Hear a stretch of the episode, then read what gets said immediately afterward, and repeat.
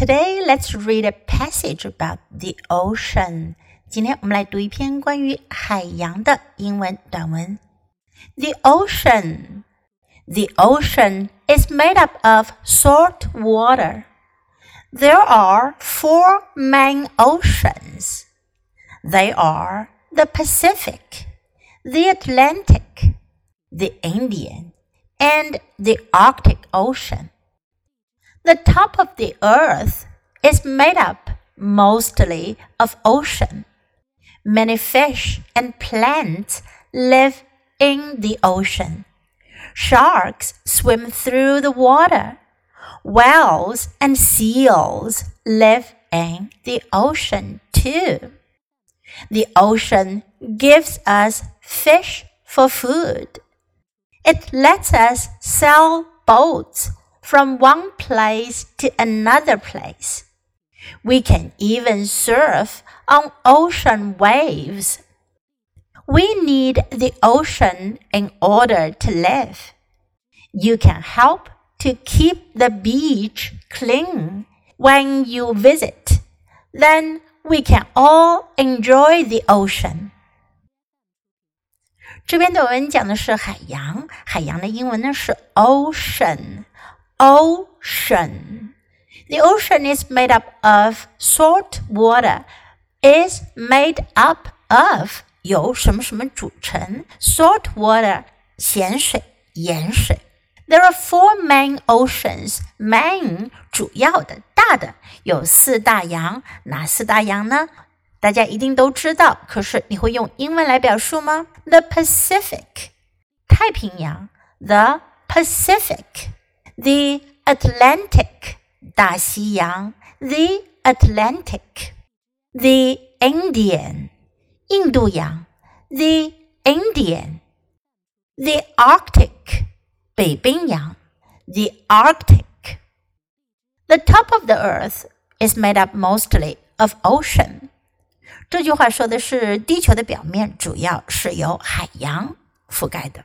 Many fish and plants live in the ocean. fish 鱼鱼类，plant 植物 plant sharks 鲨鱼 shark sharks whales whale 鲸鲸鱼 seals 海豹 seal The ocean gives us fish for food. 海洋给我们提供了鱼类作为食物。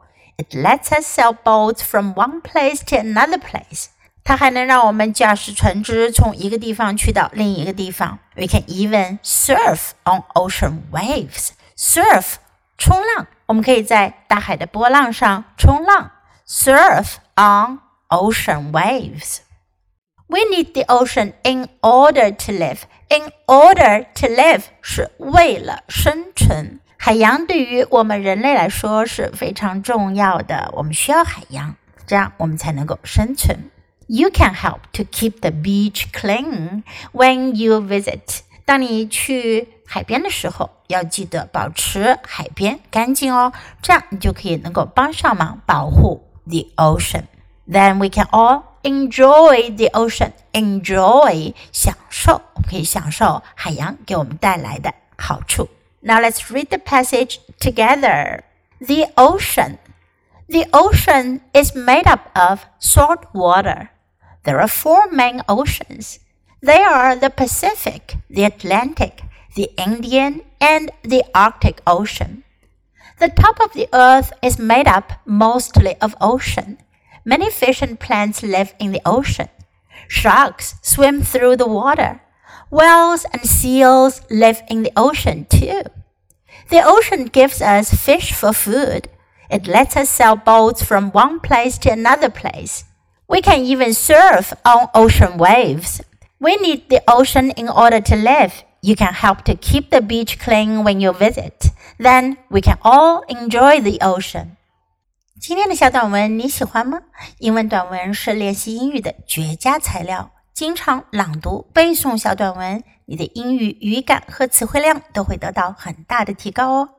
关注 U 英语公众号，可以看到短文的内容和译文。Thanks for listening. 喜欢的话，别忘了给 Jess 老师点赞。Until next time, goodbye.